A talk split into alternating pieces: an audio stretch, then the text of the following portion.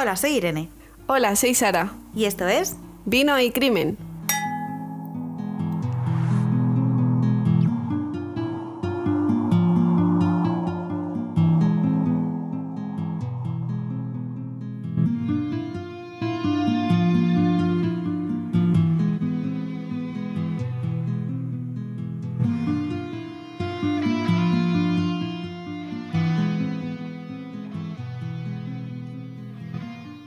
Chicos, ¿qué tal Sara? ¿Cómo estás? Muy bien. Muy nerviosa por saber qué nos vas a contar esta semanita. Bueno, yo la verdad que también estoy bien, gracias por preguntarme. ¿Qué tal? ¿Qué tal está? bueno, mucho frío, porque la, la, verdad que ahora estamos en plan en invierno, grabando esto en invierno y hace un frío, pero, pero bueno, much, con muchas ganas, volviendo a tu tema, con muchísimas ganas de contarte lo que he estado investigando, porque telita. Es que llevo toda la semana diciendo, eh, ¿qué casito nos habrá preparado? bueno, es que tengo muchas ganas de contarla, así que sin más dilación ya vamos a cortar el tema aquí. Vamos Venga, a vamos a, a, a, Te lo voy a contar ya porque es que, bueno. Hoy os traemos un tema, vamos, os traemos el caso del asesino de la caja de juguetes o de Toy Box Killer. Es un asesino americano, ¿vale? Entonces hay cosas que están en inglés, pues eh, el, el, el asesino en sí se llama de Toy Box Killer. No es, no es, a ver, no sé hablar. No es un asesino en serio muy conocido, pero desde luego que es una, una vez que lo escuchéis, os vais a acordar de él toda la vida. os va a marcar. Se llama, su nombre es David Parker Ray. Tengo que avisar que este episodio en particular tiene muchos detalles y partes que contienen tortura, violaciones y cosas que se van a quedar en vuestro cerebro para siempre. Puede herir sensibilidades y eso, y el que avisa, pues eso no es traidor. Ahora estoy en el debate de no sé si quiero escucharlo o, o con más ganas incluso de escucharlo. Llámame morbosa. bueno, pues eso, aviso que el caso nos llega a Estados Unidos, no es español este, pero bueno, es interesante. ¿Comenzamos? Uh -huh. ¿Queréis comenzar? Ah, por supuestísimo. Después de lo que os he dicho, ¿queréis aún así? Venga, pues vamos a darle. Nos situamos en 1999, en una pequeña localidad situada en el condado de Tierra, de Sierra, perdón, Nuevo México, en Estados Unidos. El nombre de esa localidad, Truth or Consequences, que traducido viene a ser verdad o consecuencias. Es un nombre un poco raro, pero. Uh -huh. Los residentes la llaman TIC. En vez de decir Truth or Consequences, pues dice, la abrevian y dicen TIC. Es una ciudad bastante pequeña y muy tranquila. Y en 1999 la media de edad era de 58 años, o sea que era una ciudad como residente para la gente, para la gente mayor. Esto es todo, todo de acuerdo con un documental que he visto de Canal de Crimen, que pondremos el link en la descripción del episodio, como siempre. También es, la gente se retira ahí porque es una localidad que, que tiene como 355 días de sol al año. Entonces es, es, muy normal que la gente que se jubila quiere, vivir, quiere irse a vivir a un sitio con sol. Yo por lo menos lo quiero yo hacer. Yo también, yo también. bueno, pues como, he, como hemos dicho, es una ciudad muy tranquila. Lo más interesante que había pasado era el cambio de nombre, que se produjo en 1950. Antes de esa fecha, esta ciudad se llamaba Hot Springs. En esa época existía un programa de radio llamado Truzo Consecuencias que organizó un concurso y en ese concurso la, la, la gente que las ciudades que participaban, pues la que ganase tenía que cambiarse el nombre a Truth or Consequences. Y en este caso, obviamente, pues esta ciudad ganó el concurso y se cambió el nombre. Y eso es y nada más nada más fuera de ordinario ha pasado en esta ciudad desde que se cambió de nombre hasta que pasó esto. Uh -huh. Volvemos a 1999, 22 de marzo. Una mujer desnuda, que llevaba lo que los reportes de la época describen como un collar de perro, es vista corriendo cubierta en sangre por las carreteras de Elephant Butte Lake. No se dice Butte, se dice, perdón, Elephant Butte Lake, que es una zona adyacente a Teice. La mujer parece estar escapando de algo o de alguien. En la carretera, en la, en la carrera frenética, se cruza a lo lejos con un motorista que solamente la ve, no se acerca ni hace nada. La mujer intenta parar un coche donde iba conduciendo otra señora, y la mujer desnuda intenta meterse dentro de ese coche y pide ayuda. La señora del coche, flipando, no ayuda a la mujer y se acaba yendo de la zona. Hay que reconocer, la verdad, que si una persona desnuda, cubierta en sangre, inten intenta, y bueno, imagino que está en estados de nervios absoluto, se planta delante de tu coche e intenta meterse dentro, lo primero que haces es flipar. Y luego tienes la opción de, uno, o abrir e intentar ayudarle, o dos, Esa es, es, una situación difícil de imaginar. Yo personalmente me creería que me van a matar, pero vamos, es que yo soy un poco paranoica, ya sabes. Entonces, es normal que la... No, yo no sé qué haría, ¿eh? Es, es que es normal que no la ayudes. O sea, también darle un poco de, de respiro a esta mujer que no la ayudó, porque es que te presente esta situación en la carretera es un poco hardcore. Pero también indicar que algunas fuentes dicen que la mujer seguramente estaba drogada con alguna sustancia, por lo que puede ser que no pareciese muy articulada en ese momento, parecería una mujer algo loca que no sabía hablar. Y en este caso, como hemos dicho, la señora no la ayuda y la mujer decide seguir corriendo al ver que, nadie le presta atención y que el, el coche no la ayuda. La mujer decide salir corriendo a una carretera despejada para encontrar a alguien que le ayude. En una de las calles se encuentra con una casa, o un tráiler, depende de la fuente. La mujer entra a la casa abriendo la puerta principal. Recordemos que Teice era una ciudad muy tranquila donde casi todos los vecinos se conocen, por lo que dejar las puertas abiertas no era una idea tan descabellada. La gente dejaba las puertas abiertas tranquilamente porque nunca pasaba nada. Dentro de la casa se encontraba la pareja de Donald y Darlene Bridge. La mujer histérica, la mujer desnuda histérica, a gritos y entre llantos pedía que la ayudasen y que llamasen a la policía. La mujer ensangrentada era Cynthia Vigil, una joven de 21 años que se dedicaba a la prostitución y que llevaba tres días desaparecida. El matrimonio decidió ayudar a Cynthia. La cubrieron con una manta y le preguntaron qué, le había ocurrido. Que ole estos señores, no es nada fácil que una persona irrumpa en tu casa en esas condiciones y tú decidas ayudar. Mucha gente la hubiese dejado en la calle mientras llamaban a la policía, o sea, la intentas ayudar, obviamente, pero la dejas fuera. Pues acaso es una loca, lo que sea, mientras llamas a la policía la dejas fuera, pero no, en este caso la meten dentro. Y también me gustaría remarcar el hecho de que le diesen una manta para taparse. Si ya de por sí Cintia había pasado por un infierno, o lo que parecía por un infierno, se, sentí- se sentía de lo más insegura en el mundo, estar desnuda le haría sentir mucho más vulnerable, como a todos nosotros. Cuando estás desnudo eres- te crees que es mu- mucho más vulnerable. Claro. Vamos, que no me- yo no me puedo imaginar por lo que pasó, pero al hecho de taparla, para mí demuestra humanidad. O sea, que esas personas la vieron que, y, y dijeron, madre mía, esta mujer por lo que ha pasado, por lo menos vamos a taparla un poco. Que para mí eso es humanidad.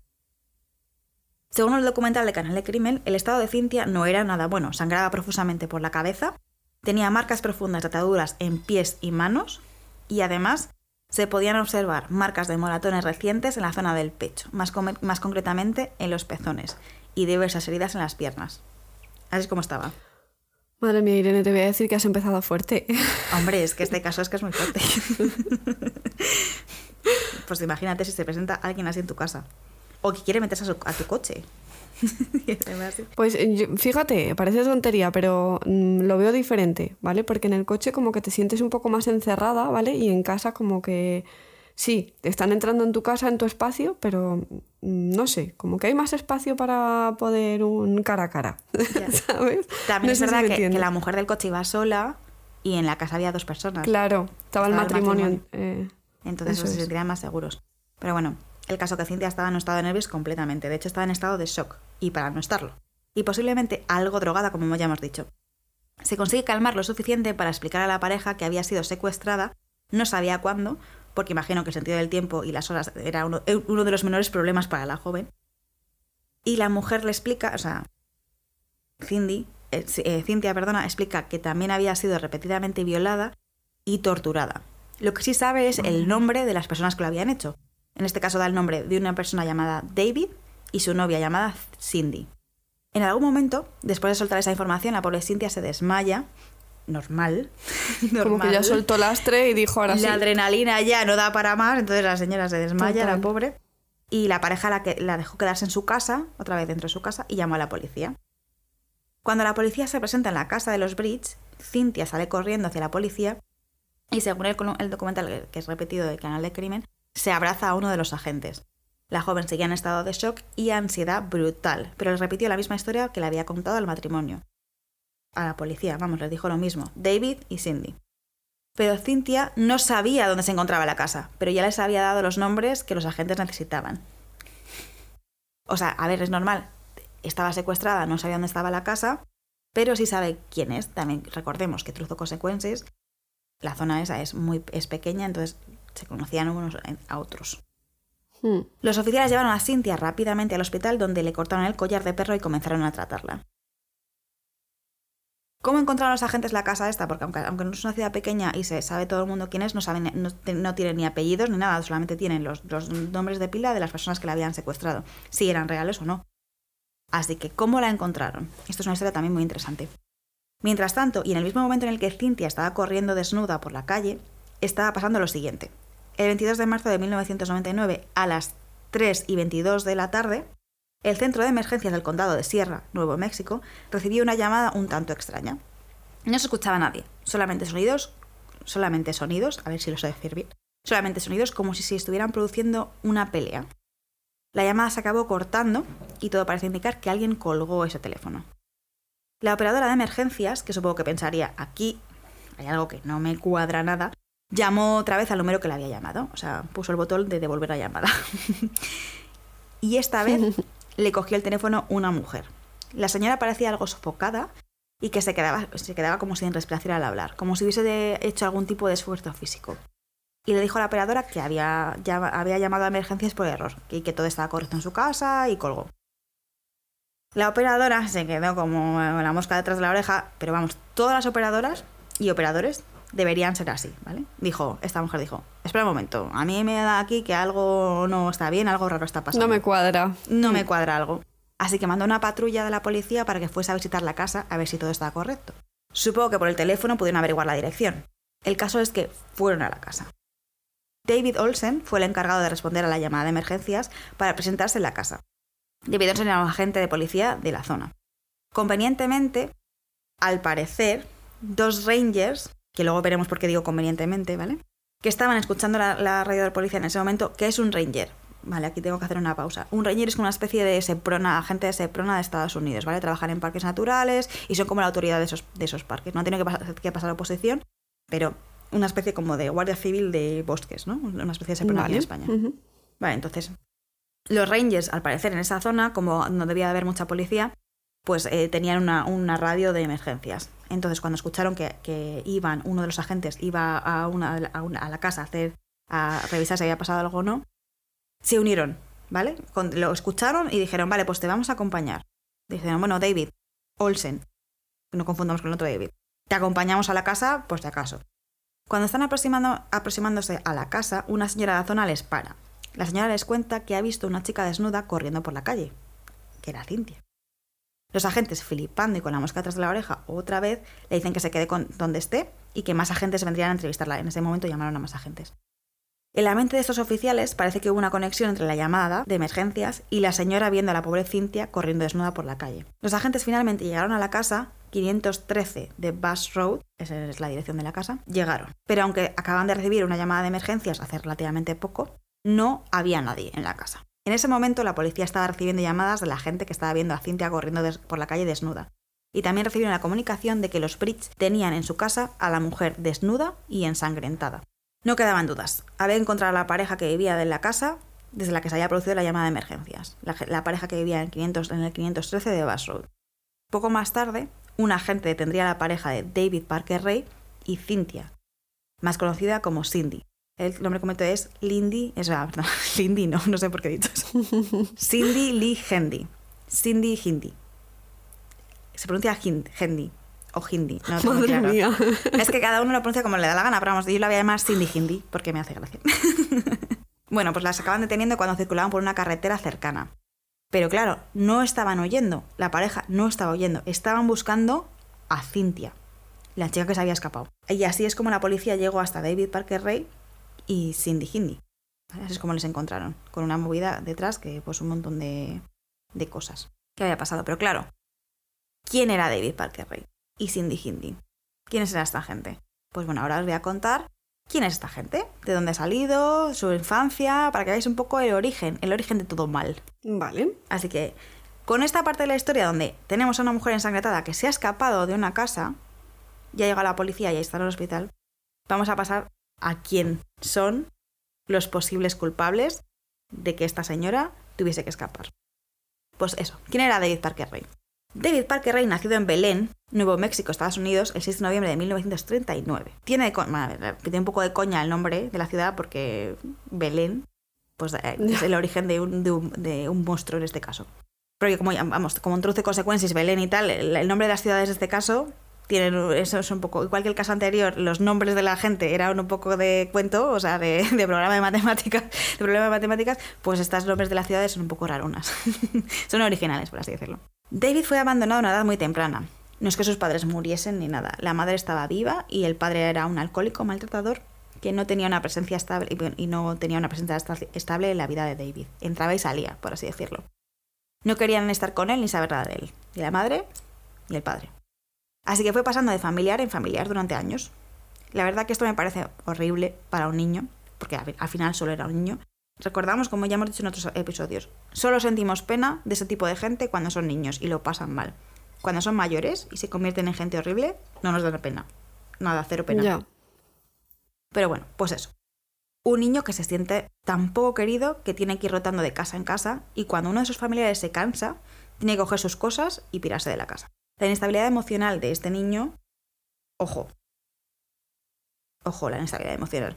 Bueno, bueno, esto provocó que David se refugiase en su diario y en un mundo de fantasía creado por él. Pasaba muchas horas escribiendo, gran parte de ese tiempo de rotación de la familia, la pasó con su abuelo, que el abuelo Ojo con el abuelo también. Es que la verdad que la infancia es un poco horrible. Vamos, que no se libraba de ahí ni uno. No, en general delita con toda la familia, ya te digo. Pero bueno. ¿Cómo se llegaron a juntar tales personas? Es un conte perfecto para honrar la vida de un niño. Y vamos y la arruinó. Lo que pasó de hacer... De... Bueno, te os cuento lo que pasó. Vamos a hablar más de la familia, de la infancia de David, de algunas cosas que, pueden que, que puede que, hiciese, que este niño creciese para ser una persona horrible. El padre, como ya hemos dicho, persona súper inestable en la vida de David, que aparecía de vez en cuando sin ser llamado y provocaba caos alrededor suyo.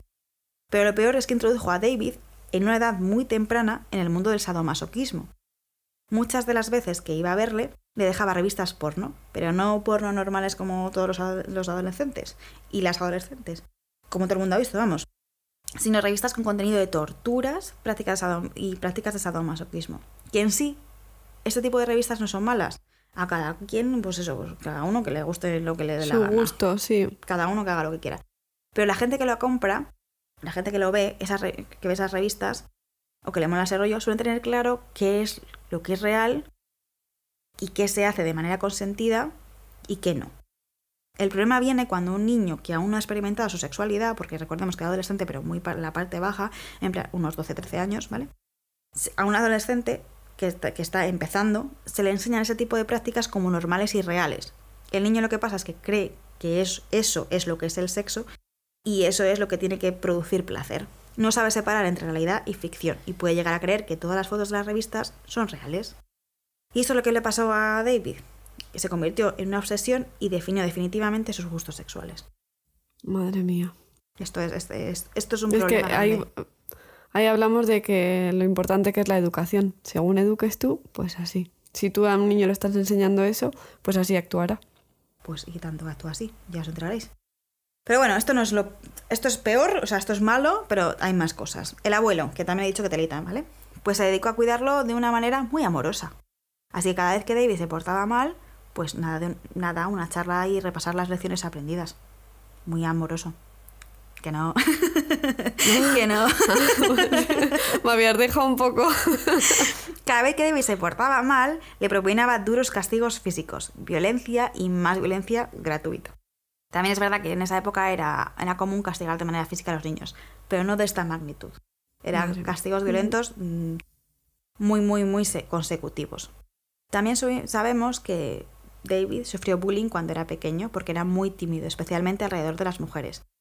Y hombre, vamos a ver, si tus fantasías sexuales consisten en tortura, violación y asesinato, entiendo que no te vas a comportar de una manera normal alrededor de las mujeres. Pero vamos, eso es solo mi opinión. Totalmente. eso es solo mi opinión le gustaba dibujar escenas de tortura en sus cuadernos. Hemos dicho que, que él se, metió en sus diarios y en su mundo ficticio, pues eh, una de las cosas que le gustaba dibujar eran escenas de tortura. Y lo más gordo es que la familia, creo que era la hermana, lo descubrió. ¿Y qué creéis que pasó? A ver, esta es una pregunta para ti. A. ¿Recibió ayuda psicológica como, persona, como una persona a la que sus padres quieren y se preocupan por él? B. Nadie dijo nada y pasaron del tema. Pues yo creo que según me estás pintando la familia, eh, opto por la B. Pues, pues, eso, nadie dijo nada y pasaron del tema. En vez de prestar atención y ver qué podía estar pasando en esa cabecita, pues pasaron del tema completamente.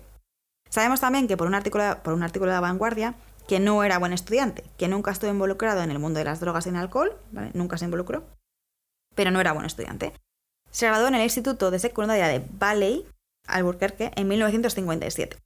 Cuando se graduó, sabemos que trabajó como mecánico y, y que se unió al ejército de los Estados Unidos. En el ejército se especializó en mecánica aeronáutica y tras su periodo de servicio fue dado de baja con honores. Esto es que significa que cuando acabas tu periodo de servicio, pues eh, puedes hacerlo con honores. O, si te echan antes de, que acabe tu contrato, pues sin honores. Y si lo acabas normal y, todo bien, pues con honores. Pues él se graduó, o sea, se, se de, baja con honores. Un comentario. Sí, dale. Porque a todos los asesinos mm, les da por ser militares antes. Ah, ya es que... es que es como, ahora cuando conozca a un militar va a ser como, em, no, gracias. no lo había pensado. A ver, también ha sido casualidad que eligiera a, estos a esta gente militar. Pero a ver, no, todo lo contrario. Hay muchos militares que son normales, no pasa nada, son gente buena. no, sí, doy fe, doy fe que conozco bastante militares y son todos muy buenas personas. ¿eh? Vamos a llevarnos bien. No tiene nada que ver, esto es completamente diferente, ¿vale? no, pero me ha llamado la atención eso, que en el otro caso dio la casualidad también de que también venía de un, de un pasado militar y es como, vale. Vale, pero en este caso el ejército no le trastorna, ¿vale? Él ya estaba trastornado de antes. Ah, vale, ya venía de serie, vale. Así que, bueno, pues una vez que salió del ejército, porque no se quedó ya toda la vida, sino que cumplió su periodo y luego se, se fue, hay un periodo de tiempo en el que se va moviendo por la geografía estadounidense. Trabajó en una empresa de ferrocarriles en Texas y parece que también pasó por Alaska y por más, y por más eh, estados. Esto es relevante, esto es muy conveniente para un asesino violador en serie, porque las víctimas no se acumulan en un solo lugar. Claro. Esto es muy importante porque hay muchas cosas que luego no se le pudieron achacar porque no se encontraron pruebas, ni, ni cuerpos, ni nada. Pero bueno, me estoy adelantando. ¿Vale? seguimos. Su siguiente trabajo, y uno de los más estables, fue como mecánico en el servicio de Rangers de Elephant Butte. Pues decía que antes los reyes convenientemente habían contestado la llamada que eran sus compañeros de trabajo. Pero bueno, sus compañeros de trabajo le tenían en gran estima. Todo el mundo era amigo de David Ray. Según otro podcast que cubre la historia muy detalladamente, pero en inglés, que se llama Morbid, eh, lo recomiendo si sabéis inglés y tal, lo recomiendo totalmente, para que os hagáis una idea de lo mucho que, que sabían el rollo de que era un buen trabajador y una buena persona, que nadie sospechaba de lo que de nada de él. Cuando detuvieron a David, su jefe le suspendió de empleo, pero no de sueldo pensando que era un, el hombre pensaba que era un error y que todo se acabaría pronto. O sea, este cuando le cogieron en su casa y todo, con todas las evidencias y todas las pruebas que había, el, hombre, el jefe dijo, pero eso, este es un buen hombre, nada, esto seguro que se arregla pronto. Así que suele pasar mucho eso, ¿eh? Sí. De que lógicamente él tiene una vida y los vecinos es lo típico de, no, pues con nosotros era súper amable o... O se saludaba todas las mañanas. Claro. típico. Pues eso, su entorno lo considera bondadoso y generoso. No tenía nadie ni la menor idea de lo que pasaba en su casa, ni de sus preferencias sexuales. Este tipo de personalidad o de preferencias sexuales sadomasoquistas extremas no es muy común, pero recordemos que durante algún tiempo David no actuaba solo, porque Cynthia dijo que la habían tenido captiva y la estaban torturando David y Cindy. Y a mí me fascina cómo esta gente se encuentra en la vida. ¿Cómo te encuentras y dices, va, me voy a unir, vamos a torturar a la gente? Pues porque tienes el mismo problema psicológico. O sea, mm, no sé. Ya, pero no o, o yo muchas veces pienso, esta gente, aparte de no estar bien de la cabeza, pensará, mientras no me lo hagan a mí. ¿Sabes lo que te quiero decir? Mm. E, es, que, o sea, no sé cómo definírtelo. Porque, vale, sí, a lo mejor es que no sé, porque es que me Pero, pero aún así es, como, a ver, tú te encuentras con alguien, tienes una cita y lo primero que le dices, no, yo torturo a gente. Ja. es lo que me va. te vienes y la otra, sí, me mola. pues lo peor es que lo habrá. Y, tú con una relación normal te, da vergüenza hasta decir cualquier cosa, pues esta gente no. Eh la gente. Claro, mm, a ver, nos reímos, pero no va a ser un plan de, hola, eh, soy eh, David y me encanta torturar, hola, soy Cindy y me encanta que me torturen, ay, vamos juntos, perfecto. No, ¿vale? Pero no sé, hay gente, pues eso, que se lo huele, se huelen a distancia. Ya, eso debe de pasar.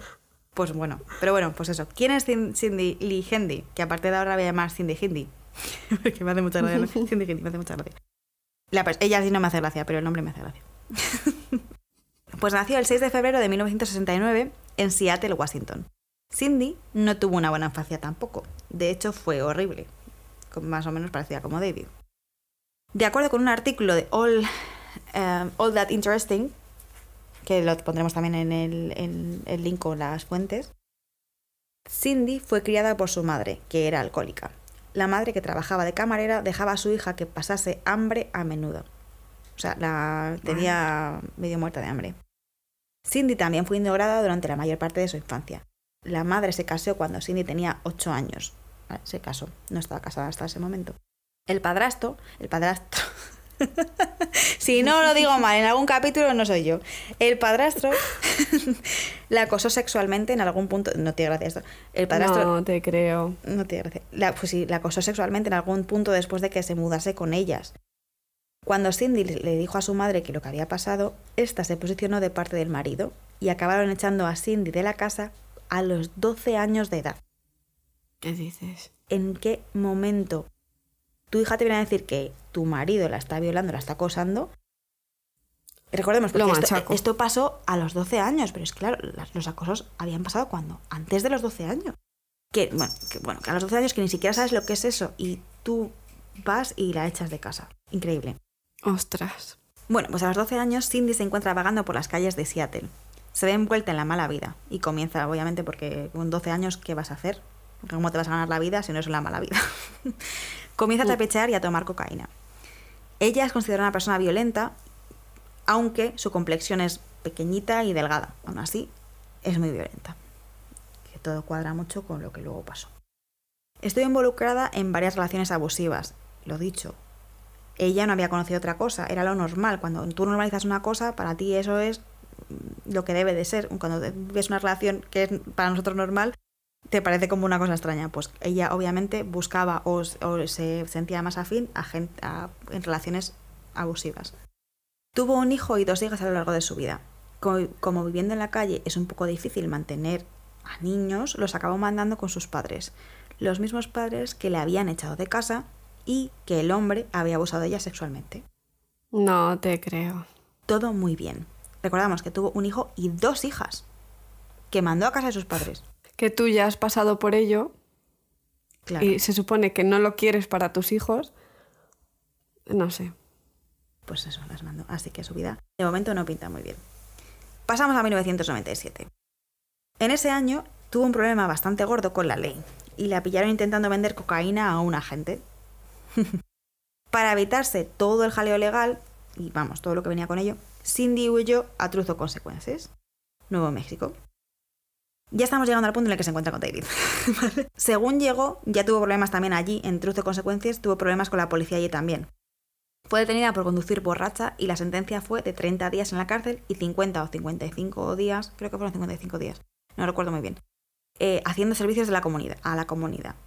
Esto es muy americano, ¿vale? Los servicios a la comunidad son como muy americanos. Aquí en España, sinceramente, no sé si se hacen, pero ahí es como... Sí, eso es lo que te iba a decir, que sí que se, cuando son penas así más pequeñas, eh, se hacen servicios a la comunidad. No porque yo lo haya hecho, matiza. Sara delincuente. pues mira, muy, pues muy interesante porque no lo sabía. Yo pensaba que esto era como muy americano, que lo típico que ves a la Naomi Campbell haciendo vestida de, con un mono recogiendo hojas en el parque, pues eh, no tenía ni idea de que se hacía en España. Pues muy interesante. Sí, sobre todo ya te digo que eh, en controles de alcoholemia, si te pillan con cierto grado de alcohol, ¿vale? Además de la sanción, eh, te pueden poner, depende de la cantidad, te pueden poner pues a lo mejor un mes de trabajos eh, a la comunidad. Qué fuerte, pues justo como a esta, chi- a esta chica, a Cindy, que la pillaron borracha conduciendo y la pusieron, aparte de 30 días de cárcel, porque ahí la cárcel es como muy rápido, te mandan a la cárcel rapidito, pues los servicios a la comunidad. Pues en España también pasa. Pues no conduzcáis borrachos, por favor. bueno, pues los servicios a la comunidad, en este caso, donde la mandaron fue a Elephant Butte Park, donde trabajaba un tal David Parker Ray de Ranger. Ahí se conocieron. Ahí surgió el amor, Ahí surgió el amor. por llamarlo de alguna manera. Pues se gustaron desde el minuto cero, porque los dos compartían el hobby de sexo con violencia. Lo que sigo sin entender nada bien, que es lo que he dicho antes, es cómo sacas esta- este tema de conversación en una cita, así como algo casual. No, no sigo sin Pues entenderlo. igual, eh, imagino que igual que te abres tú con una persona y le cuentas un poco cómo ha sido tu infancia, ¿no? Hmm. ¿O qué? O a lo mejor empiezan enrollándose y ven el rollo de- del que va en cada uno y ¡ay, qué guay! Eres, eres mi yo en... Pues la relación va tan bien que, que Cin- Cindy se acaba mudando a principios de 1999 a la casa del rey. Y yo lo sé, es, eh, es muy poco tiempo el que están juntos, sobre todo poniendo en contexto todo lo que hizo David Parker Rey, ¿vale? Solamente estuvieron al final como unos ocho meses juntos. Pero se cree que David estuvo actuando durante 40 años sin ser detectado. Cuando le detuvieron tenía unos 66 años, así que este hombre estuvo actuando desde que tenía 20 años. Durante todo este tiempo, la policía cree que pudo haber secuestrado, torturado y asesinado de entre 40 a 60 mujeres. ¿Qué dices? Sí, una pasada. Y sabemos que puede ser ese número de mujeres porque a David le gustaba escribir sobre todo lo que había hecho. Recordamos que en su infancia se dedicó a escribir, dibujar para evadirse, ¿no? Desde en su mundo de mierda, Sí. pues eh, se evadía escribiendo. Bueno, pues continuó de mayor. Tenía registros, diarios, fotos, todos los detalles. Escribía sobre dónde habían, había recogido a las víctimas, sobre cómo eran, lo que les hacía, si las había soltado o si las había matado. Pero nunca puso por escrito dónde estaban los cuerpos de las que había matado. Y tampoco puso por escrito los nombres. Qué heavy. Y lo más interesante de esto es que os he dicho que había gente a la que mataba y había gente a la que soltaba. Entonces sí, había gente a la que soltaba. Que es súper interesante porque cómo no se le pilló a este hombre antes, si había gente superviviente. ¿Ya? Pero bueno, luego os entenderéis por qué muchas de las chicas no hablaban o había algunas que ni siquiera recordaban lo que les había pasado o algunas que hablaron y no se las creyó. ¿Tiene algo que ver con el estado que decías que estaba... ¿Era Cintia la Sí. primera víctima? Que estaba como drogada. Tiene mucho que ver, tiene mucho que ver. Seguimos, seguimos. Vamos a pasar con la, detención. Y ahora, ahora que sabemos un poco de, David y de Cindy, de dónde vienen y lo, lo mierdas, mierder que fueron sus infancias y cómo se habían desarrollado sus cerebros, ahora que sabemos quiénes son, pues vamos a ver, seguimos con el caso. La detención. Como hemos dicho, la policía se movilizó muy rápido para investigar la casa de David y Cindy. Las evidencias de que algo terrible estaba pasando en esa casa eran muy claras. Luego especificaremos más de lo que se encontró, pero vamos a seguir un poco más con la historia. La verdad que con tantas pruebas, porque se encontraron muchas pruebas, y con una superviviente que podía testificar, la detención y la puesta a disposición judicial fue muy rápida. El 24 de marzo de 1999, los dos sospechosos tuvieron que presentar- presentarse ante el juez de TIC. Cindy actuaba como si de si ella como si con ella no fuera la cosa que la, había, la habían obligado a hacer todas esas cosas todas las atrocidades no sé qué pero nosotros sabemos que no Cindy no era inocente en el juzgado se les asignó un abogado de oficio porque no tenían pasta para pagar uno privado básicamente el fiscal del distrito les acusó de un total de 25 cargos a cada uno entre ellos estaba obviamente secuestro violación abuso sexual y una buena lista más de cargos según el libro de Slow Death, que también pondremos en el link, se pedían un total de 1907. No, 1907 no me he ido totalmente de pensar que está leyendo una. 1907, ¿te imaginas? 1907 años, que estaría bien, para todo lo que han hecho, estaría muy bien, pero no, solamente 197 años de cárcel para cada uno. Aunque se merece 1907. Vale, una pequeña nota sobre esto, porque como es un caso de Estados Unidos, primero te presentas, en Estados Unidos, primero te presentas delante de un juez para que te lea los cargos y te asigne un abogado y se decide si eres, si tienes riesgo de fugarte o no, o si te o si presentas un peligro para la sociedad y te asignan una fianza, ¿vale? En algunos casos nos asigna fianza dependiendo de los crímenes de los jueces, etcétera, etcétera. O sea, o te meten en la cárcel sin fianza, o te meten en la cárcel con fianza, o directamente pues te, sacan hasta que a la espera de juicio. En este caso, el juez creyó que la posibilidad de fuga era muy elevada y les puso una fianza de un millón de dólares, que viene a ser a cada, a cada uno, ¿eh? no, no a los dos, sino a cada uno, que viene a ser algo más o menos de como algo menos de un millón de euros. Pero aún así es mucha pasta. Sí.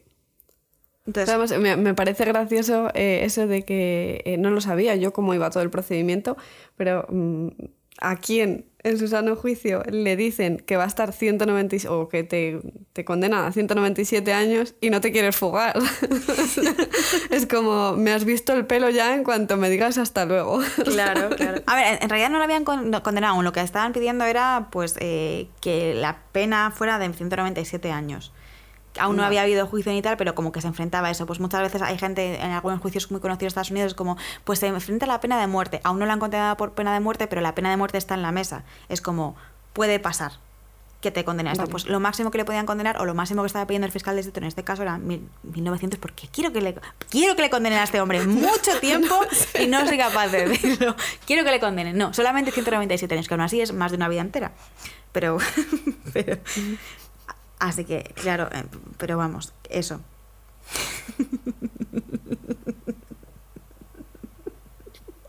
Me parecen pocos. Quiero más. Me parece pocos años.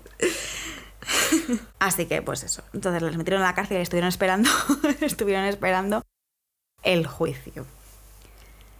La investigación continuó avanzando y la policía se dio cuenta muy rápidamente de que Cynthia no podía ser la única víctima.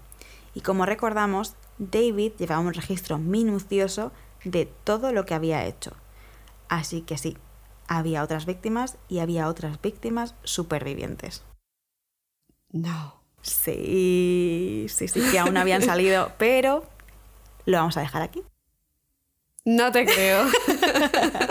no me puedes dejar así. Sí, lo vamos a dejar aquí. De momento sabemos que hay una mujer que se llama Cynthia Vigil desnuda corriendo por la calle que dice que había sido torturada con un montón de moratones y un montón de heridas por, la- por el cuerpo en el hospital. Y tenemos a dos energúmenos, que sabemos ya de dónde vienen, detenidos. Y tenemos a la policía investigando en la casa de Cindy y de David y un montón de pruebas de que esta gente había hecho cosas horribles a muchas chicas. Y aquí hasta aquí puedo leer hoy. En el siguiente capítulo os destriparé más sobre la historia, que es muy interesante.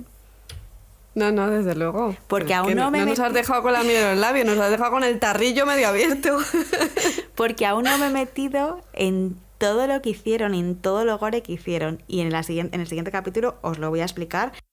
Que va a haber partes muy, muy, muy fuertes. Así que hasta aquí, lo, hasta aquí puedo leer. Ah, ahí os dejo. Ahí ¿no? os dejo. Ala. Y a vosotros que os apetece escuchar lo que hicieron David y Cindy.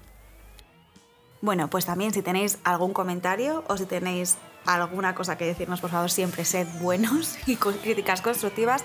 Podéis seguirnos en arroba vino y crimen podcast en Instagram o podéis escribirnos un correo a arroba, eh, no, perdón, arroba no, eso es solamente Instagram, o podéis mandaros un correo a vino y crimen podcast arroba gmail.com y ahí os leeremos. Y nada, hasta la próxima semana. Hasta la próxima semana.